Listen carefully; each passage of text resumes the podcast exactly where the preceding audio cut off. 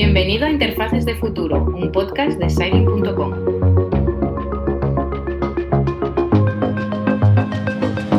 Hoy vamos a hacer un episodio de Interfaces de Futuro que va a ser Interfaces de, Futuro Salseo Edition.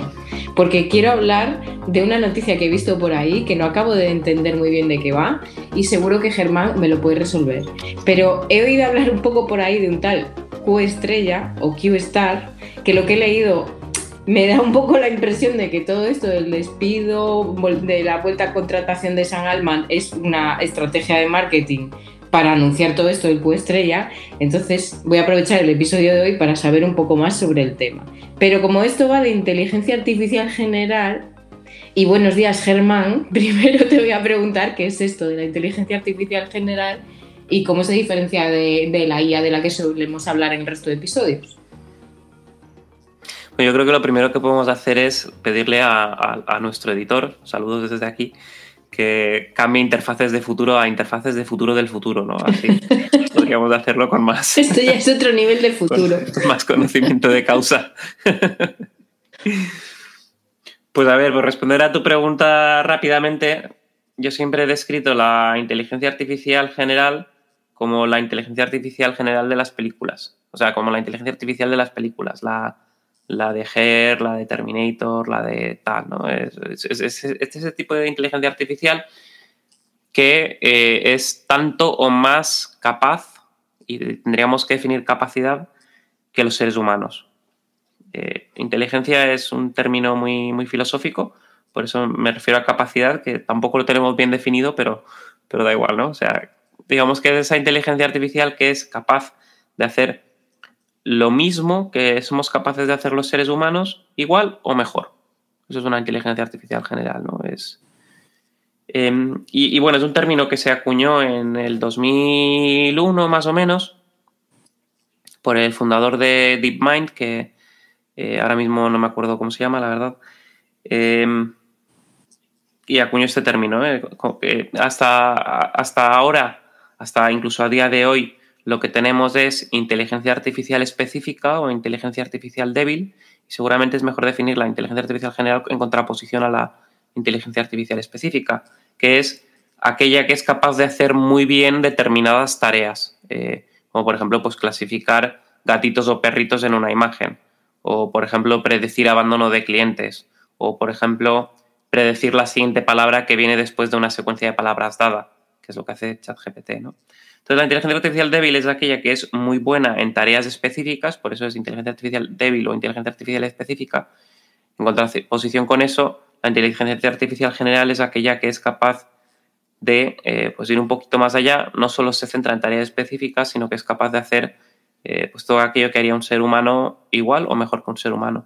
Y posiblemente mejor porque, como estamos viendo con sistemas como ChatGPT, pues un sistema de inteligencia artificial tiene acceso a todo el conocimiento humano, eh, al cual pues ni tú ni yo tenemos, eh, hemos tenido vida suficiente como para, tener acceso a tanto conocimiento. Bueno, a todo, todo. Yo quiero pensar que alguno todavía está en nuestra cabeza y todavía no tiene acceso a ese, pero bueno, sí, a todo el que está registrado de alguna manera, desde luego tiene acceso. Pero, ¿y, esto todo qué tiene que ver con, con Q estrella? Porque se habla de que va a poder resolver problemas matemáticos, pero a nivel de colegio. Esto, mm, porque es algo tan importante y cómo lo relacionamos con, la inteligencia artificial general.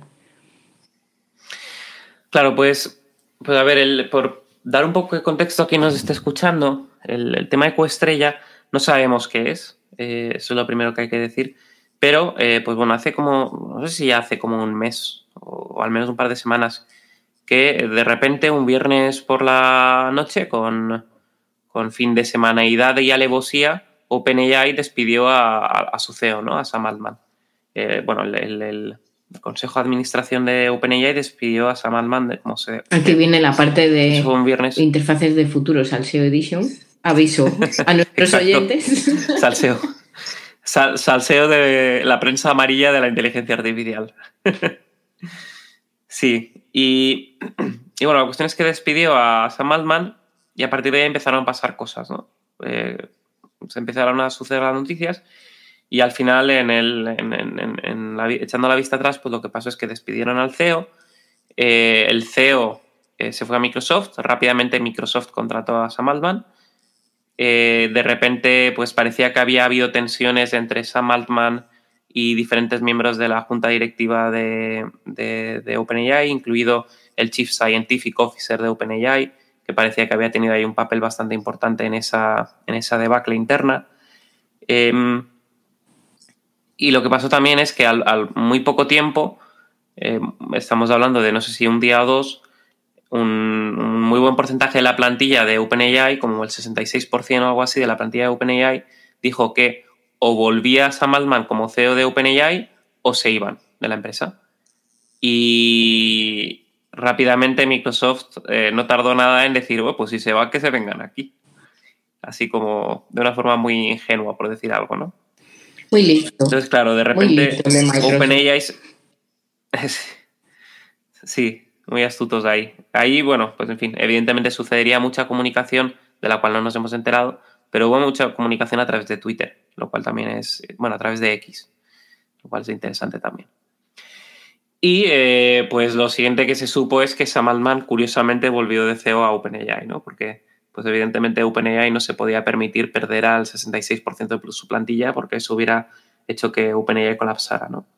Entonces hay gente que dice, bueno, y luego después de eso, apareció una noticia diciendo que, que, bueno, que la cuestión es que en OpenAI habían desarrollado un algoritmo muy potente que, al, cual han llamado, al cual habrían llamado Cuestrella y que la, el despido de Sam Altman era porque, porque pues, no se habían puesto de acuerdo respecto al potencial de Cuestrella y las implicaciones que iba a tener en la sociedad. Esto es lo que para mí es pues una campaña de marketing perfectamente orquestada para, para crear expectación. Pues podría ser, y al final es muy difícil saber lo que ha sucedido, ¿no? Y, no nos lo van a decir, evidentemente. Pero sí que es verdad que el daño que ha, a la reputación de OpenAI que ha sucedido a raíz de eso es muy alto, porque todas las empresas que trabajan con OpenAI y que realmente confían y necesitan eh, de los sistemas de OpenAI, eh, de repente en un fin de semana se vieron en una situación en la cual OpenAI podía dejar de existir y todo aquello que estaba dependiendo de OpenAI en, en esas empresas podía dejar de existir. Y eso es un problema reputacional muy duro, muy duro al que, al que atender, ¿no? O sea, imagínate que de repente salta la noticia que AWS eh, va a o, de, o que el 33, 66% de los empleados de AWS desaparecen y que AWS va a colapsar. Ostras, pues de repente ya no vas a confiar en AWS, ¿no? evidentemente en AWS no va a A nosotros ya se nos hace el culo gaseosa, ya para empezar. Claro, claro, claro. Como partners.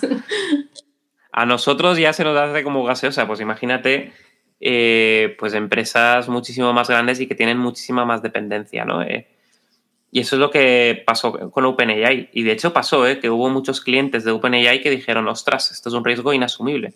OpenAI es menos sólida de lo que pensaba. Y ha perdido, ha perdido cuota de mercado a causa de eso. Entonces, que sea una acción de marketing tal cual, lo dudo, porque le ha hecho mucho daño. Ha hecho mucho daño. Entonces, pues bueno, volviendo a lo que es coestrella, pues se sabe poco de lo que es coestrella, porque todo se basa en rumorología. Pero lo que sí que saben, o lo que sí que se rumorea más bien, es que Q-estrella sería un, algoritmo o un sistema que sería capaz de resolver problemas matemáticos de nivel de, nivel de colegio.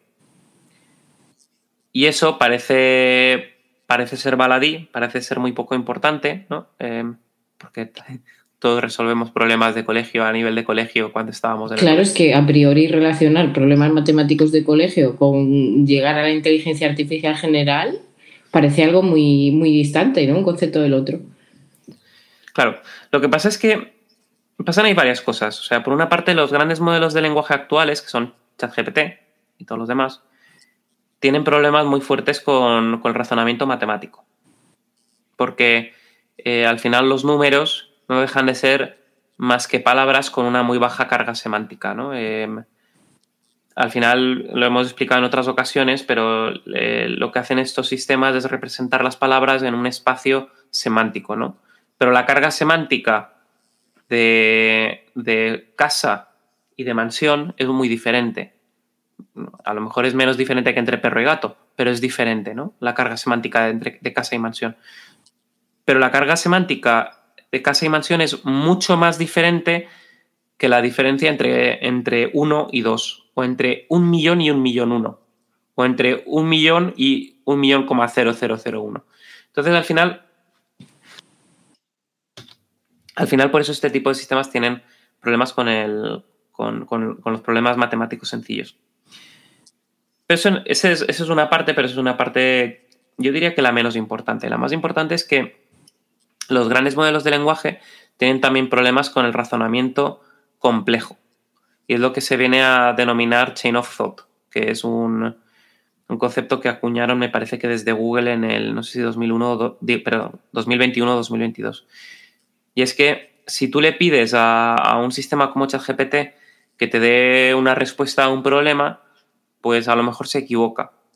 Pero si le dices, razóname paso a paso la respuesta a este problema, ahora sí que acierta, ¿no? Porque, porque hace, hace ese paso que se llama Chain of Thought, que es eh, hacer ese razonamiento paso a paso y entonces sí que llega a la respuesta correcta final.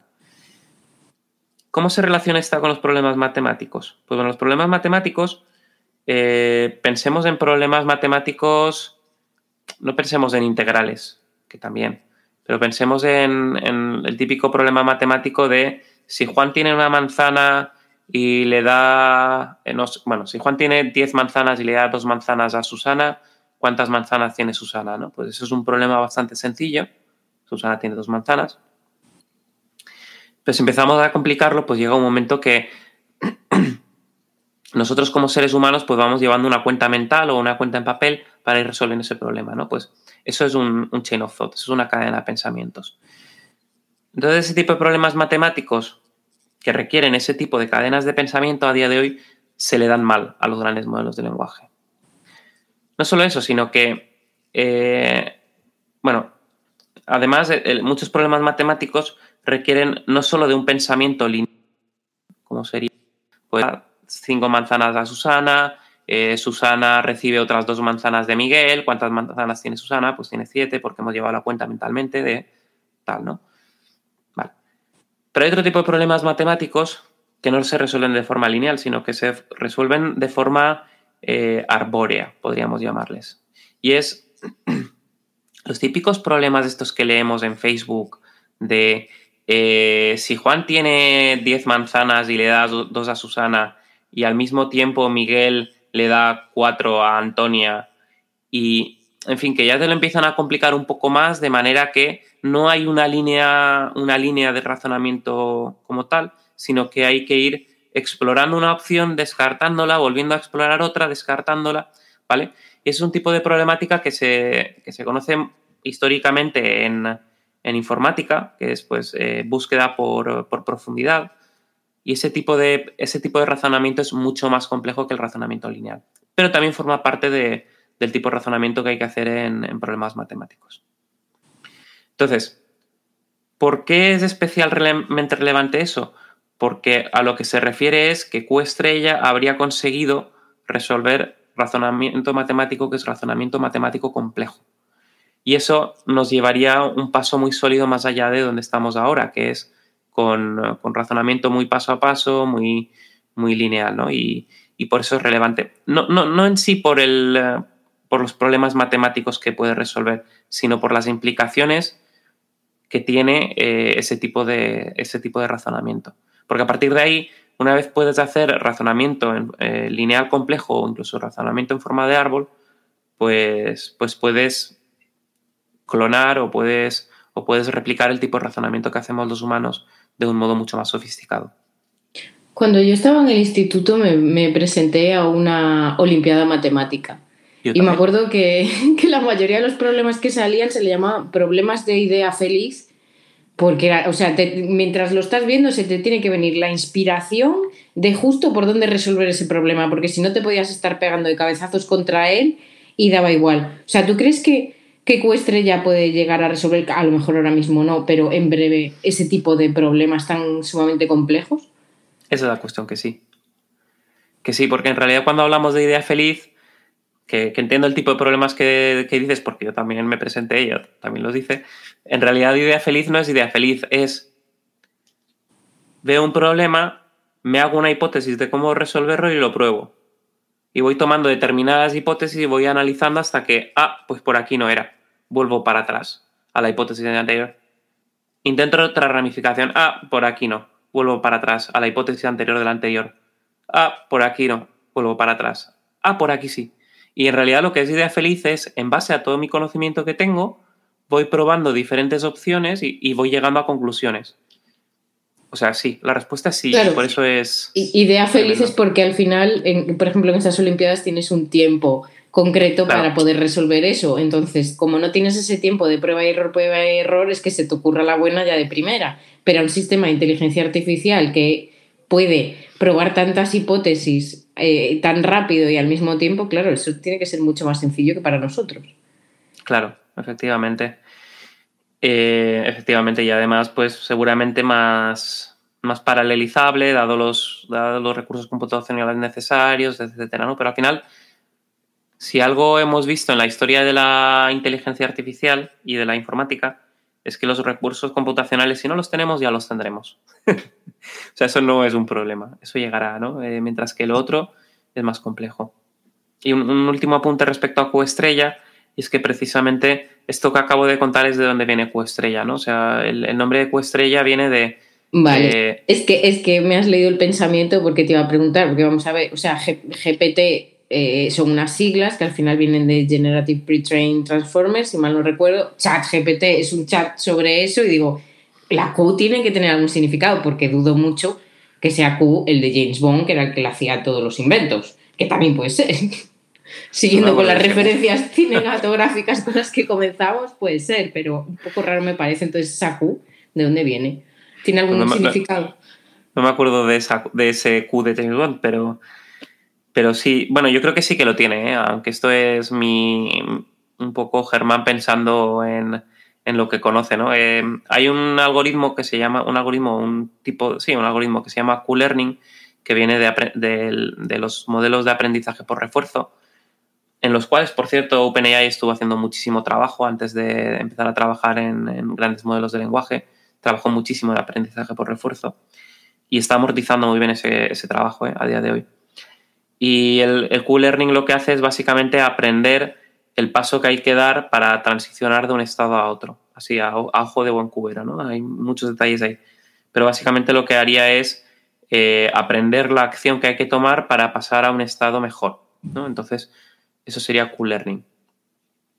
La estrella, o ese asterisco, eh, históricamente en matemática, en, informática, se ha referido a la, a la clausura, me parece que se llama en español, a la a la, clausura de Clean, me parece que se llama, que es la, eh, pues por ejemplo, si hablamos de, em, de n estrella, pues sería el conjunto de los números naturales, o bueno, si n son los números naturales, el conjunto de los números naturales, n estrella sería todos aquellos superconjuntos de números naturales que se pueden establecer, es decir, eh, el conjunto vacío, el 0, el, el 0 y el 1, el 0 y el 2, el 0 y el 3, o sea, todos aquellos superconjuntos de cero o más componentes de números naturales. Entonces, Q estrella, ¿qué sería? Pues la Q cogida con tantos superconjuntos como fuera necesario. Si la Q lo que aprende es a tomar una determinada acción para pasar de un estado al otro, Q estrella sería aquello que nos permite ir de un estado a un estado final eh, de forma razonada. Y por eso, por eso creo que viene de ahí. Pero bueno, eso es, eso es una, una especulación mía. ¿eh? Bueno, ya hemos dicho que esto era interfaces de futuros al SEO Edition, así que las, especulaciones son bienvenidas en este episodio.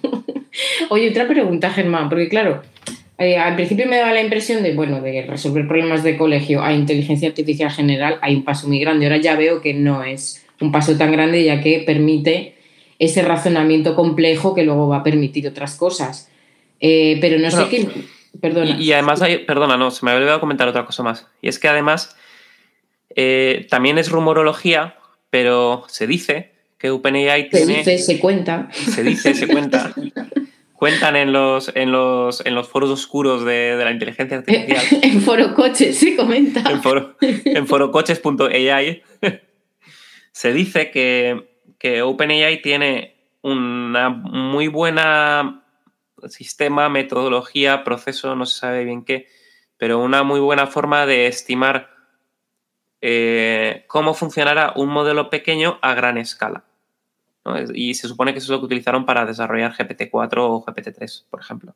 Es decir, prueban un modelo sobre un conjunto de datos muy reducido, tienen unos resultados y a partir de ahí saben que puede extrapolar a grandes, a grandes resultados. Con lo cual, un sistema que sería capaz de resolver problemas matemáticos de nivel de colegio, si este otro sistema predice que va a funcionar bien a gran escala, entonces no solo sería capaz de resolver problemas de colegio, sino que escalado sería capaz de resolver todo tipo de problemas.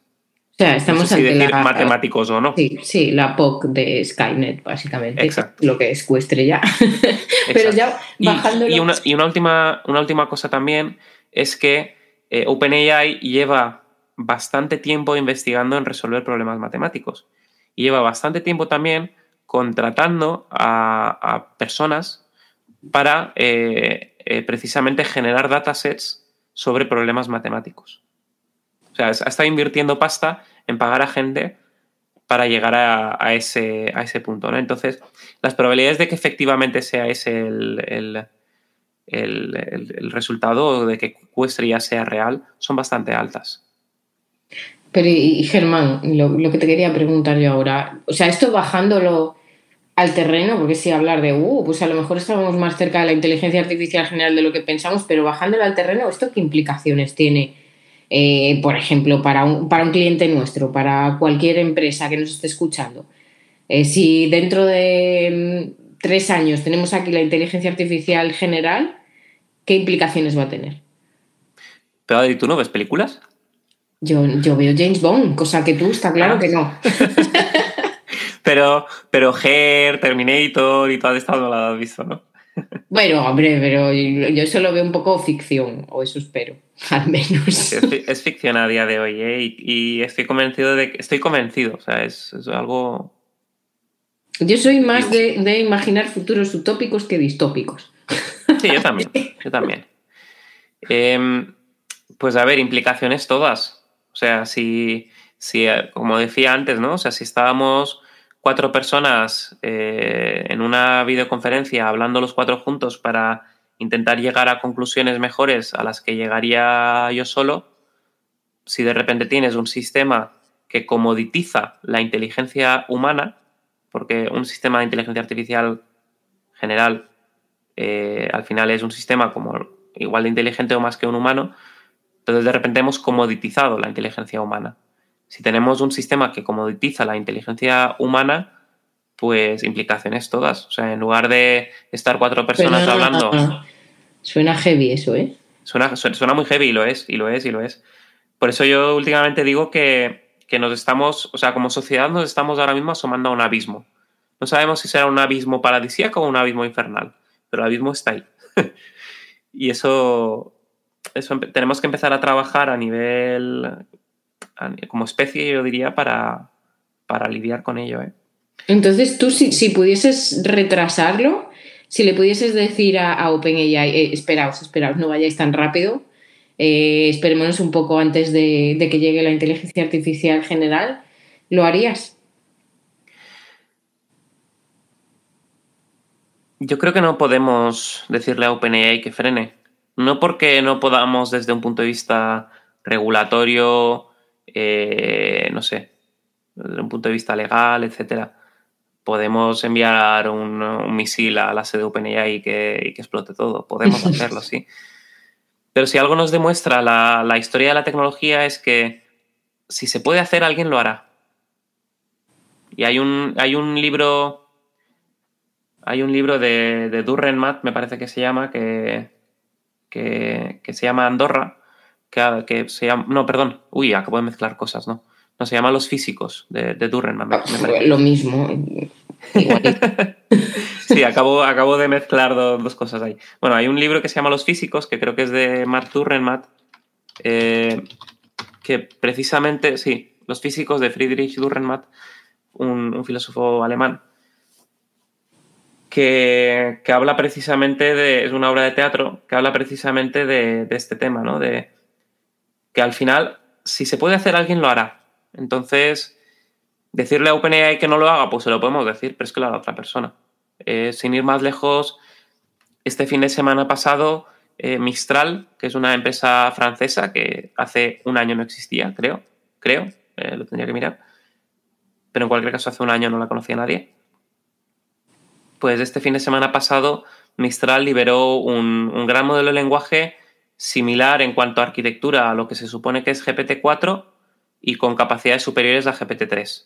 Eh, a GPT-4 no lo tenemos claro, pero... Y lo liberó para que cualquiera se lo pueda eh, descargar. O sea, te lo puedes descargar tú, me lo puedo descargar yo, se lo puedes cargar pues aquellos adolescentes extremeños.